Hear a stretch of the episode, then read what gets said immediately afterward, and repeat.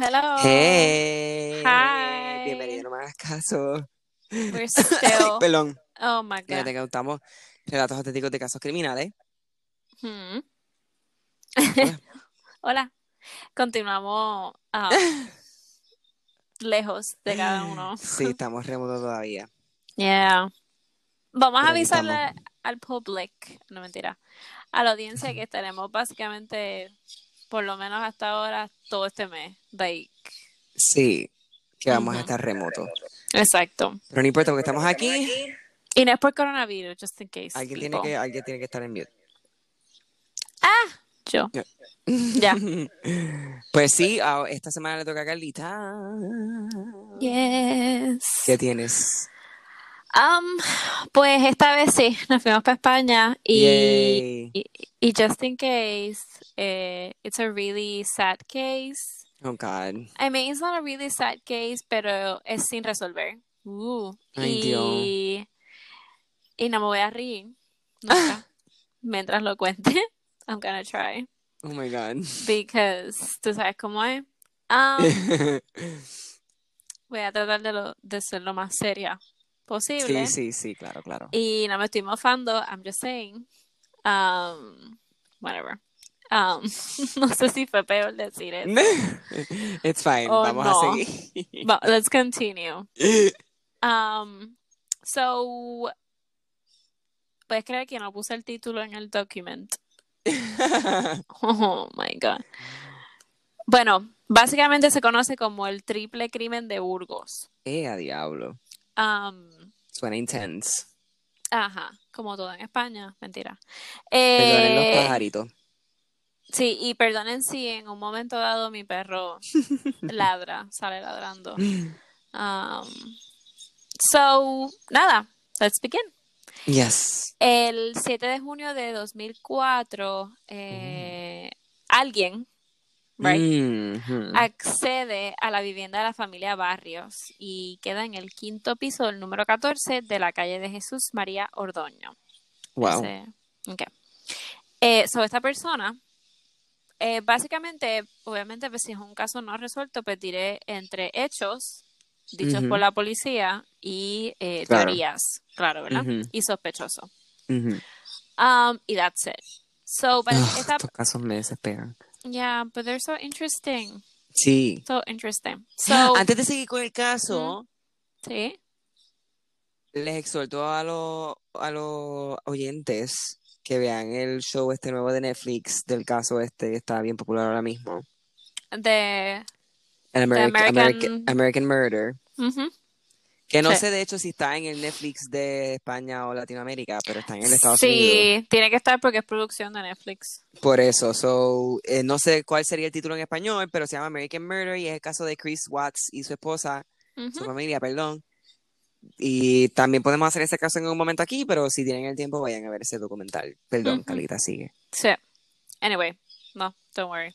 So, esta persona que accedió a la vivienda, claro, eh, no forzó la cerradura. Um, Así que puede ser que la familia o lo conocía o pudo Eso es lo la- primero que pensé. Ajá, o tenía un duplicado de las llaves de la, del apartamento, del piso. Tú sabes que eso siempre ha sido como un fear mío. Cuando se me pelean las llaves. Ya no se me pelean las llaves, pero antes se me pelean las llaves cuando era un poco menos cuidadoso en los jangueos y eso. Y era como que anda por carajo y se la coge alguien que como que sabe dónde yo vivo. Eso te iba a preguntar porque tú puedes tener la llave, pero si no sabes, No, exacto, pero si es alguien que... que sepa, claro. ujú, Yeah. no sé. Sí. Anyway. Eh, so, esta persona eh, andaba con un cuchillo y lo primero que hace es um, va, ataca. O sea, esto es de noche y la gente está durmiendo, way, la familia está Oh durmiendo. my God, no, otro worst fear. Que me, que, eh, que me apuñalen con un cuchillo y Mientras- especialmente cuando esté durmiendo. Oh my God, pues sí. So, lo primero que hace el asesino, claramente, esta persona, es atacar a la cabeza de la familia, um, Ah. que en el momento papá. pues era ya Salvador Barrio, um, de 50 años, y parece que lo hace con odio, o por lo menos con pasión, porque Salvador recibió al final 50 puñaladas. Ah. Sí, sí, eso es como personal. y fue todo desde desde el pasillo de la casa hasta la cocina. So maybe Salvador pues obviamente o corrió o trató de defenderse o trató de buscar algo en la cocina. I don't know. Pero el cuerpo se encontró junto a la mesa de la, de la cocina, el comedor. Um, por la ristra de pasos eh, de sangre, by the way, que hay pasos de sangre, huellas de sangre de un zapato. Después de este asesinato, se dirige al dormitorio de la pareja, ¿no? Del, del matrimonio y asestó con 17 puñaladas a la esposa, right? Um, Julia eh, Dos Santos Santa Marina, de 47 años. So, que fue encontrada sin vida junto a la cama matrimonial. So, puede ser que ella se, o se levantó, o entonces se despertó, o se metió bajo la cama. We don't, we don't know, right? Mm, El hijo pequeño de la pareja Álvaro, de 12 años, eh, parece que al oír todo lo que estaba ocurriendo, eh, cerró la puerta de su habitación y echó el pestillo, o sea, puso seguro. Pero el asesino derribó con una patada la puerta, dejando una de las fotos más famosas del caso, que es una huella ensangrentada muy, oh muy clarita en, el, en la puerta. Qué fuerte esta persona, que seguramente tiene que ser un hombre, claramente, ¿no? Como este tipo de casos ah, es más probable. Sí, es, bien brutal. Estadísticamente eh, hecho por hombres. lo arrastró hasta el pasillo, donde también lo asestó con 17 puñaladas. Esto es al niño. Al niño. Y luego le rajó el cuello, antes o después. no sé, no sé el orden realmente, pero that was how the body was founded. Um, so vamos a entrar, esto básicamente es como un resumen del caso como tal, primero, por lo menos de la primera parte, pero vamos entonces más a la, a la teoría en más detalle. eh, by the way, obviamente pues siempre hay que, quiero decir las fuentes de donde saqué la información, pues lo saqué del periódico El País, de varios, varias ah, ediciones del País. Um, de videos de YouTube, como por ejemplo de cuentas como El País, El Español, etcétera, etcétera, etcétera. Ok, so, la policía burgalesa, claro, eh, en principio llegan al apartamento y llegan porque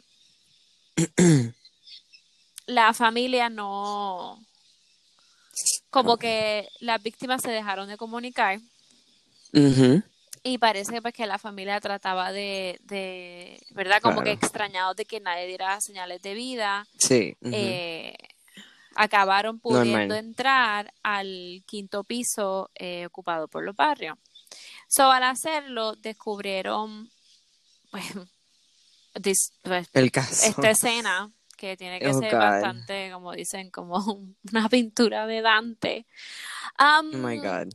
Claro, so los tres cadáveres pues enseñaban todos estos tajos por el cuerpo, el cuello, como si obviamente el criminal pues o sentía mucho odio o realmente quería asegurarse de que estuviesen muertas, ¿no? Sus víctimas.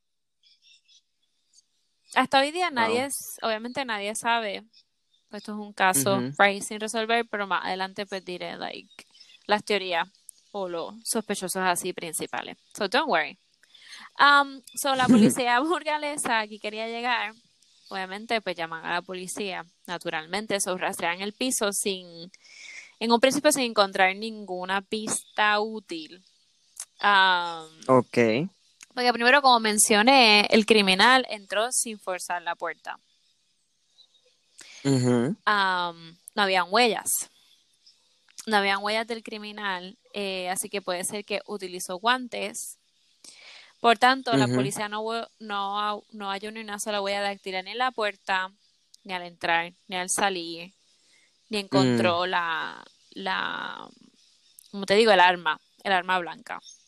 En cambio, el agresor, esto sí, no había logrado evitar que sus pisadas con sangre no quedaran en el suelo de la vivienda por, como dije, varias marcas sanguinolentas correspondientes a una zapatilla deportiva de la marca Dunlop um, de la talla 42. eh, quedaron impresas en el parque y en los mosaicos del domicilio de los barrios. Esa es la única pista realmente hasta hoy día. Um, so, em, así que naturalmente la Policía Judicial de Burgos se hace cargo de las pesquisas, comprobando que el asesino había entrado en la casa sin forzar la puerta, aunque antes de hacerlo había subido las escaleras que conducen al ático, posiblemente con la intención de comprobar si podía entrar por allí en el piso de los barrios. Las pisadas Mm, sobre el polvo de los peldaños así lo demostraban, quiero decir, de lo de los siguientes, ah, de los otros escalones, etcétera. Eh, Ujú. Wow, los pájaros están como que Sí, voy a cerrar las ventanas. living the moment. They're just like, Déjalos ser libres. no, they're annoying. Sí, mano, ¿no? Sí, sí. Ay, Son invasores. Bendito, no, tampoco así. Ay, mami. Esto es un podcast muy profesional. Like, Sorry, es que necesito bajar el, el sonido de la... Están bien intensas los pájaros. sí, perdonen. No sé si va a ser mucho cerrar las ventanas, pero Hombre, va a ser un ya poquito están más. cerradas. Poquito. ¿Todavía se escuchan? Un poquitín menos. No, it's okay. Bueno, pues ajá. Em, llegado a ese punto en la que esas eran las únicas dos o tres pistas en un principio, la única posibilidad es que el criminal entrara en la casa mediante un duplicado de las llaves Pero... Ajá. porque no conocía el edificio. O sea, si tú eres un conocedor del edificio, etcétera, o persona familiar que ha estado en ese piso, etcétera, pues porque ibas a estar investigando todo el edificio, buscando salir. Eh, como no me quedaba en un duplicado. Exacto. eh, eh, de las llaves o bien que llamara a la puerta y que éste le fuera abierta por Salvador sin la menor desconfianza. Que esa Mm. puede ser otra, otra teoría porque Mm, eh, es curioso porque el cuerpo de del Abajo. papá de la familia de Salvador eh, apareciera en el en la al lado de la mesa del comedor de la cocina, no en el cuarto, que quizás Ujú. pudiese estar durmiendo, etcétera. No sé. Mm, that makes sense. Em, ajá. Sea como fuere, hay como otro capítulo del, del caso, y es que el único que se salva de la matanza fue el joven Rodrigo, que entonces de 16 años, que era el hijo eh, oh primogénito de los Y no, barrios. no, no, no lo pudo identificar. No, no, no. El hijo mayor, te explico por qué. Ah, él no estaba ahí. Porque- No, no se estaba quedando Ay, esa noche. Ajá, porque, bendito, ¿verdad? Sobrevivió por un lado. Porque unas horas antes, o sea, ese día, ese fin de semana, am, había ingresado en un internado de los hermanos gabrielistas de la Aguilera en Aranda de Duero. Ok. So he was not staying. Am, obviamente la policía continúa con la investigación, empiezan, ¿verdad? Continúan buscando pistas, pero por desgracia nadie había visto nada, nadie, Right. ningún vecino había oído nada. Qué raro. though.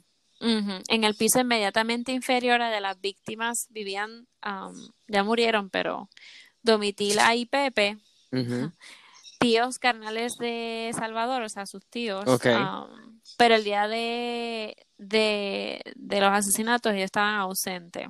Mm.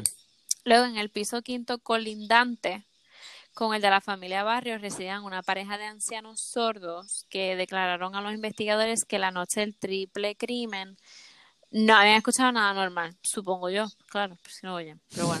claro, o sea, hello. Yo, pobrecito. Lo más extraño del caso es que, pese a la enorme sangre existente por todo el apartamento, eh, el criminal pudiese, hubiese, perdona, hubiese podido salir de la vivienda sin dejar el menor rastro, por lo menos de huella, Claro. y que, que es curioso, obviamente, me imagino por la época, 2004, el año, no sé, cuando tú, la mayoría del tiempo, o casi siempre, cuando tú matas con un cuchillo, por la sangre, la, el cuchillo se resbala. Claro, So, casi siempre tú terminas cortándote. también. So, en toda esa mezcla de sangre, maybe estaba ahí, obviamente, Claro, la sangre de él de, o de sudor una o... cuarta, ajá, de una cuarta persona que quizá ojalá esas pruebas estén guardadas, no sé, de ahí, Mm, para que puedan salir un poco adelante, no lo sé. Em, sí que el piso estaba plagado de pisadas, pero inexplicablemente en el descansillo, o sea, en de la, del edificio, lo que dicen como la entrada pasillo, principal. Sí, donde está Sí, que el edificio no había el huella. lobby. El lobby, exacto, que nosotros conocemos como lobby, descansillo, y en la escalera no había ni una gota de sangre. Se cambió la homicida de calzado antes de abandonar el escenario del triple crimen. O se cambió de ropa. Porque ¿cómo tú vas a salir a la calle sin que nadie vea? ¿Cómo tú vas a salir a la calle? ¿Tú te imaginas? Todo lleno de sangre. Claro. No llame la atención. Um, O salir del edificio, como que, like, what the hell, como like, que... y no hay ningún, nada, ni una mancha, ni una gota por todo el resto del edificio. Mm. Pues Entonces, posiblemente porque se cambió de atuendo, como Claro. mencioné, am, la policía buscó en todos los cubos de basura de la zona, cerca, eh, incluso removieron decenas de toneladas en el vertedero municipal y nada. Wow. Pero so, no, no encontraron ni una prenda de ropa, ni ninguna zapatilla teñida de sangre, nada. Entonces vamos a un poco, un poquito eh, hablar sobre las víctimas. Right? Salvador era un hombre dedicado por entero a la labranza y a la cosecha de, su- a la cosecha de sus tierras del pueblito de la parte de Bureb en Burgos. Quiere decir que era una familia, o por lo menos él, am, con un buen valor adquisitivo. Era un hombre apegado, apegado a su, a su tierra, a su pueblo, donde hoy, pues, obviamente, pues, está enterrado. Eh, en el cementerio de la, de la parte. Doesn't matter. Eh, mientras que los restos de su esposa, Julia, y su hijo Álvaro están en una tumba de la parroquia orensana de Queirugás, en Berín. Never Okay. been there. Um, eh, so, alcalde pedáneo de la parte, también, apenas ¿Ese es su nombre? 105 No, Ah. alcalde pedáneo de Ah. el pueblo La Parte, Ah, que ok. apenas tenía 150 habitantes, ah, dependientes del ayuntamiento de... 150. Ujú, Eh, adiantre. that's it. Wow. I mean, es muy común allá. Yo estuve en pueblos que eran tres casas y ese era el pueblo. Qué cute. Como que, y yo, what? Okay. I mean, I don't know how it really works, pero... Um, so, eran 150 vecinos, 150 habitantes dependientes del ayuntamiento de Oña. Salvador tenía una pequeña fortuna en campos de cereal y girasol. oh, So- okay. So, he had money. Yeah. Um, Mhm. Si no hubiese muerto o, o muerto de una forma tan horrible, um, ese día por la mañana, o sea, el otro día, eh, tenía proyectado ir a recoger una cosechadora que había comprado en Burgos por más de 25 millones de pesetas. Que la verdad, la verdad, no sé cuántos son en euros, pero me imagino que no, no son pocos. Um, so, esa máquina le permitiría trabajar sus propias Hmm. tierras y la de los demás. Y en consecuencia aumentaría pues más sus ganancias. Ser un hombre de negocios, de tierra, Ujú. etcétera. Según su cuñado Benito, Salvador había pagado mediante una transferencia bancaria parte del coste de la gigantesca máquina, pero tenía pendiente abonar el resto. ¿Podría ser que alguien supiera de este detalle? De que, de que pensaba que Salvador pues tenía más dinero guardado, o en su casa, Claro. o en el banco. Explicaría esto el hecho de que el asesino volviese al revés, como dicen los bolsillos de, de la pijama, del pijama, Mm. y como que le chequeó lo a Salvador Esto es alguien que que va- definitivamente sabía. Sí, obviamente esto es alguien, por eso quiero llegar a esas teorías, quiero llegar de que obviamente esto es una persona que o lo conocía y quiso ir a robarle, o no lo conocía, pero sabía este detalle. Igual también el, el asesino eh, vació los bolsos de mano de la esposa Julia. o maybe lo hizo, quizás lo hizo porque quería distraer a la policía. También. Perdone. Y pensar que, Detalles para así. que, que, que pensaran que era un robo y no lo era. Em, Otra hipótesis es que si, que si no fue un simple ladrón, eh, ¿verdad? Un ladrón, pero también asesino. claro, pues hay que preguntarse quién lo hizo y por qué lo hizo, pero igual, igual yo creo que un caso como este es más complicado, por ejemplo, yo que sé, en una ciudad como Madrid, mm. que hay mucha, mucha, mucha, mucha, mucha gente, que porque tú vas a, en un pueblo que tiene que 150, 200, si te vas un poco más afuera. pero nada, la gente en el pueblo, los vecinos, familiares decían que él era un hombre tranquilo, transparente, honesto, legal. Uh, sus únicos defectos eran como que pues que se dedicaba todo el día al trabajo, a trabajar y a trabajar y, y la gente como que cercana, perdón, que estoy haciendo la digestión, la gente cercana decían como que déjate en paz de tantas tierras y dedícate a vivir, a disfrutar de tu familia, pero que nunca, pues supuestamente, pues, no, no hacía caso. Eh, otra cosa que decía mm, personas cercanas como su hermana, conocida como Conchita, Conchita Dos Santos, la hermana de eh, Julia. Eh, desde hace más de dos años, esto es como recopilación de información, pero cuando pasó el caso, decía que desde hace más de dos años nos levantamos y nos acostamos haciéndonos siempre ah, las mismas preguntas, quién los mató. Es que yo imagino que esto obviamente, pues si, imagínate, matan a, una familia básicamente entera y nadie sabe nada. So, obviamente, pues la familia va, va a vivir que con preguntas y trauma. So, la familia también tenía sus sospechas. Eh, decían, nosotros tenemos la sospecha de que todo esto viene del pueblo de Salvador, de que el asesino es alguien del pueblo, del pueblo ese pequeñito, mm. Creemos que la explicación de esto hay que buscarla en el pueblo, la parte de Bureba, así se llama, la parte de Bureba. Em, así que vemos a todo el mundo con desconfianza, pero claro, no tenemos pruebas. Mm. Em, sin duda, la familia no puede quitarse, como dicen, más teorías de la cabeza, porque lo que pasa la misma noche de que la, eh, Salvador fue enterrado en su pueblo original, en el pequeño cementerio de la parte de Bureba, y la, sabes que la esposa y el hijo pues están en otro. eh, pues, ¿qué ocurre? ¿Qué ocurre esa noche cuando entierran?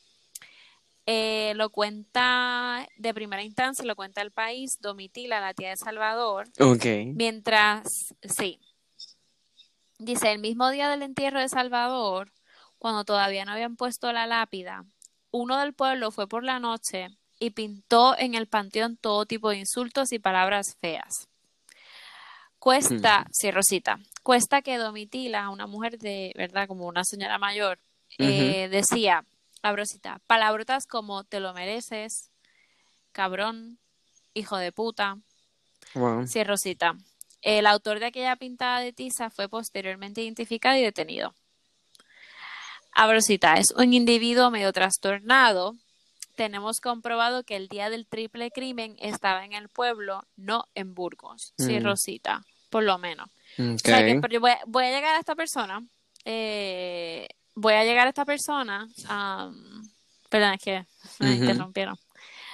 Así que las pesquisas del triple homicidio son responsabilidad, se convierte en responsabilidad de la Unidad de Delincuencia Especializada y Violenta, eh, UDEF, por su sigla, que dirige el comisario Ángel Galán el equipo policial va a trillar ahora todo el entorno de las víctimas, familiares, amigos, conocidos, empleados y cualquiera que pudiera haber tenido relación con las víctimas. Dice, dijo en el momento, Abrosita, no podemos investigar a alguien que no conocemos. Así que vamos a analizar a la gente que sí conocemos para ver si alguna persona tenía algo en contra de Salvador Barrio y su familia o su dinero, explica el comisario Galán. O sea que, para empezar, son pueblos pequeños. O sea que el, círculo es relativamente pequeño. además de que los barrios supuestamente tenían una vida social escasa. Ok, nice. Mm, no tenían enemigos o no salían mucho. así que voy a, a entrar a unas teorías como que, pero en un principio de la investigación, right? Ok. Um, voy a entrar a unas teorías porque quiero llegar a una parte que, que es como que, what the fuck? Y es que, ¿te acuerdas cuando mencioné sobre que alguien pues dejó unos insultos en la tumba, right? Esta persona, vamos a poner, se llama Ángel. Se llama Ángel, en verdad. Se llama Ángel. Parece que Ok. llegaré a su apellido ahorita. Ok. Ángel, right? Um, y más adelante voy a dar más detalles de esa persona. Pero igual, otra persona que se convirtió como uno de los sospechosos principales, Mm, no es ni persona de interés. Sospechoso fue el hijo mayor. Voy a llegar ahora a eso porque. mm. Que So, los haya mandado a para, para la herencia. Sí, exactamente. Son las primeras teorías, como que dicen la herencia de Rodrigo. Claro. Cuando los agentes registraron la casa, como había mencionado, encontraron varias huellas de zapatilla deportiva Dunlop de la talla 42. Pero, aunque estaban manchadas con la sangre del suelo de la cocina, no había rastro de ellas fuera del domicilio, por lo que el asesino debió quitárselas al salir. Las pruebas supuestamente de ADN, además de que eran suficientes, prácticamente insuficientes, am, eh, hizo y que la tecnología y falta de tecnología pues, hizo que esta investigación fuera pues cada vez más difícil. Am, pero en ese momento, eh, un detalle llamó a todos, ¿verdad? Por lo menos la policía les llamó la atención. Es que, que Rodrigo recibiera la muerte inmediata de sus padres y de su hermano una herencia directa de un millón de euros. Mm. Digo, ah, ok. Which para mí era es bastante normal. Tampoco así como que. Pero nada, ahí comienza la conocida Operación Cain. Tú sabes que por lo menos en España le ponen estos nombres cuando son. Sí, sí. ¿Verdad? Ok. So, así lo denominó la policía, Operación Cain.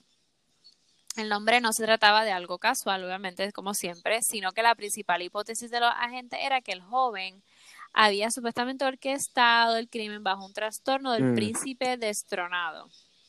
Explicó. Un informe de la instrucción contra Rodrigo saldría a la luz en un juicio contra su propia familia años más tarde, en el que un análisis psicológico aseguraría que tiene una inteligencia superior que tiende a aumentar las cosas y manipulador. En 2007, o sea que ya han pasado unos años. Um, y con Rodrigo ya por fin con mayoría de edad, los investigadores terminarían por detenerle como principal sospechoso del asesino de sus padres y su hermano y procedieron al registro de su casa, donde encontraron varios indicios. El primero de ellos fueron las llaves del coche de su padre, Mm. las cuales podrían habérselas llevado aquella noche de la casa. La segunda fue un anillo de su madre, del que no dio constancia tras el crimen y que Julia llevó en el cuello hasta el momento del crimen. Por último, la policía localizó unos dibujos en el que aparecían varias personas aguillotinadas de la forma más macabra en su cuarto. Mm. Sin embargo, ninguna de ellas fue considerada por el juez suficiente para un procesamiento judicial. Porque yo estoy pensando, eh, me quedo pensando, bueno, pero el, el- la sortija del cuello se la llevó el quien mató, quien robó los chavos y robó prenda. No necesariamente tiene que, ¿no? Bueno, en cualquier caso, de todas las pesquisas que siguieron los pasos de Rodrigo, tras su detención, lo tuvieron, pasó apenas unas horas en el centro de menores, ya que aunque tenía casi 20 años en ese momento, en el momento del crimen, 2004, pues tenía apenas 16. Los Mm. fiscales y la jueza tacharon las investigaciones de la policía de meras hipótesis y simples conjeturas, ah, diciendo que son un castigo de supuestos indicios levantando con cimientos de barro. O sea, como que no, they doesn't make sense and they're Ujú. not strong enough. Um, subrayaban y calificaban el, el, el, el arresto como elaborado como una necesidad ciega de buscar respuestas a un caso pues tan famoso, tan sonado, que tiene pues mucha presión social. Siguió imputado en el caso hasta 2010. En 2011, Rodrigo Barrio, que ya vivía en casa de la familia de su padre en la localidad de Berín, llegó a denunciar tanto a sus tías Teresa y Concepción dos Ramos como a sus maridos Ramón Sandoval y Pedro Solé, a su otro tío Benito dos Ramos y a su primo Daniel Soler por amenazas. Según declaraba el joven en la denuncia, era que sus familiares se habían acercado a increparle mientras trabajaba en su casa. De acuerdo a las declaraciones de Rodrigo Barrio, le llamaron asesino um, y le aseguraron que no le tenían miedo y que le iban a cortarle el cuello. Wow. Yeah. Además, según el hermano mayor de los barrios, les recriminaban que les había arruinado la vida. Entonces, imagino que ya, pues aquí la familia pues creía, le hizo más caso a la policía, claro. Um, y le. Um, todos son falsedades, elucubraciones y no sé por qué se empeñan, decía él. Relataba el denunciante. um, por su parte, los familiares replicaban si no fue él, porque no se interesa en buscar al asesino de sus padres y hermanos. Mm. Parece que él estaba como bien alejado, no, Ujú, ujú. no quería Well, it's saber de nada. job. Ajá, y maybe por el trauma o Claro. por la depresión, maybe you don't... Así que, por otro lado, ¿verdad? Ese es Rodrigo. El otro sospechoso ah, es Ángel Ruiz, Ujú. eh, aunque le decían Angelito, pero en verdad es un cabrón, un Angelito. Eh, y fue el que se descubrió, ¿no? Que se probó que él fue el que pintó la tumba. Ok, ujú. Quiero hablar un poco de Ángel. En el pueblo, pues decían que era más malo que el diablo. Ok. Ah, me da risa porque aquí se ha- ah, también se habla aquí así, pero whatever. Sí. Aquí como que es más malo que el diablo. Sí, bueno, pues ¿quién era Ángel Ruiz?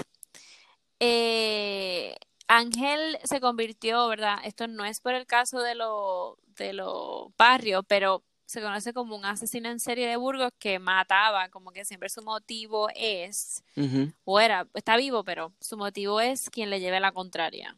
Mm. Like, he just, él te mata, right? Ya, cabrón. ¿no? Y Eh. te mató. Wow. Um, so, por estas muertes luego de los barrios, como que se convierte un poco pepa sumando y se convierte como que en un Ah, sospechoso, right? Tengo que poner a cargar el iPad, dame un segundo. Y ya está. So, nada. ¿Quién es Ángel Ruiz? ujú, Right? Y cómo llega a los barrios. Eh, sí que él era, pues era, whatever, un joven introvertido, era bien poco sociable y no, y no tenía amigos. Para mí ya eso es como que super indicio de psychopaths, pero whatever.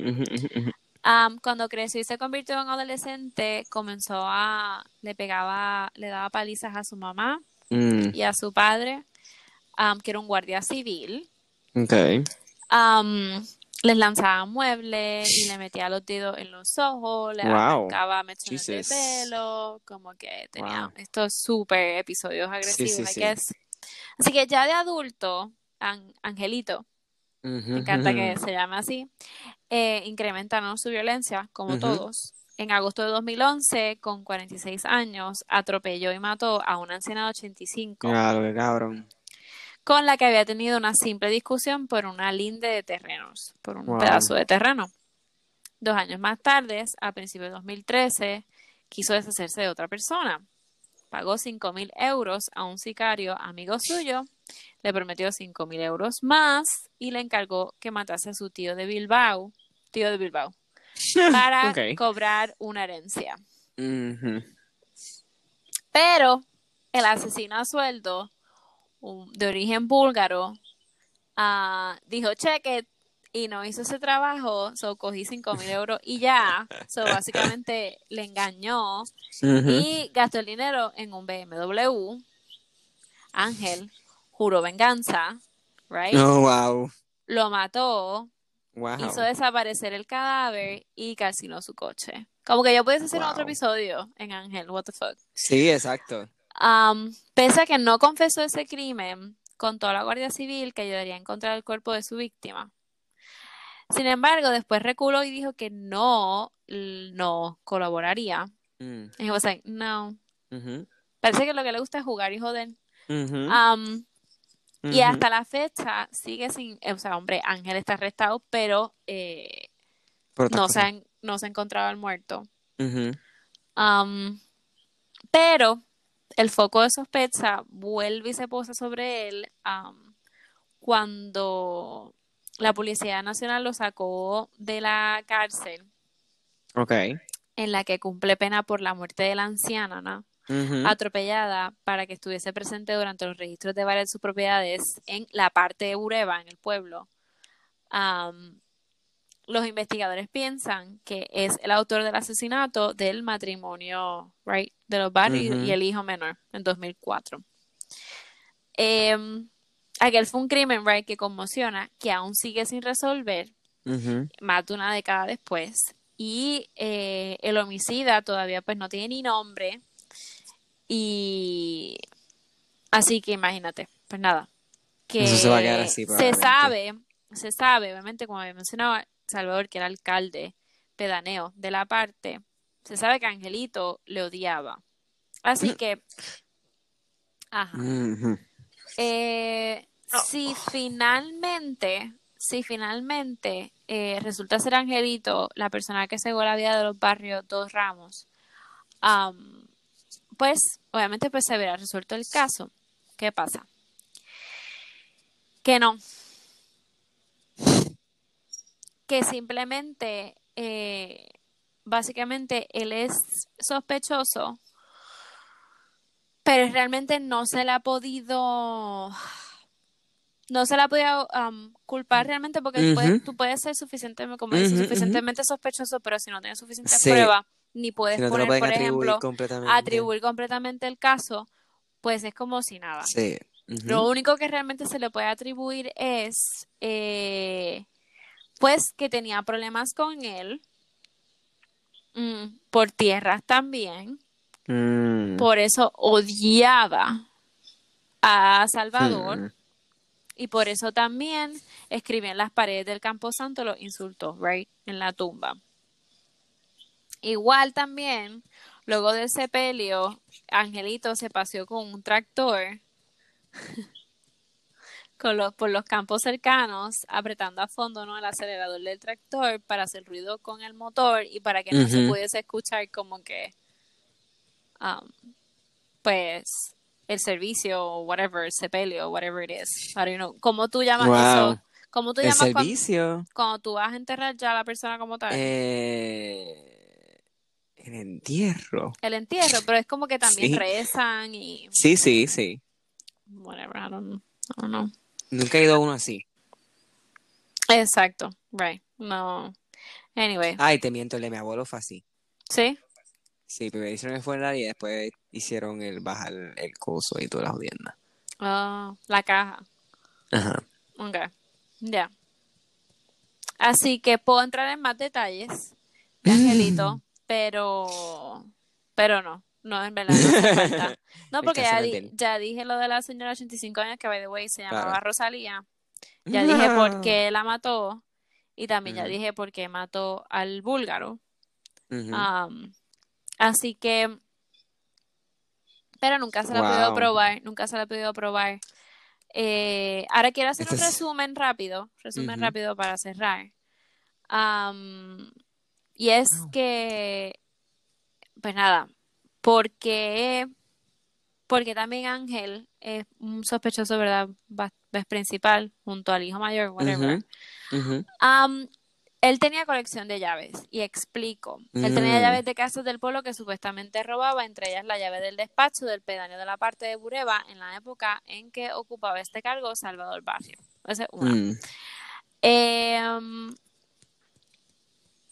marca de calzado, preferencia por las zapatillas Dunlop. En su casa fueron halladas un par de ellas.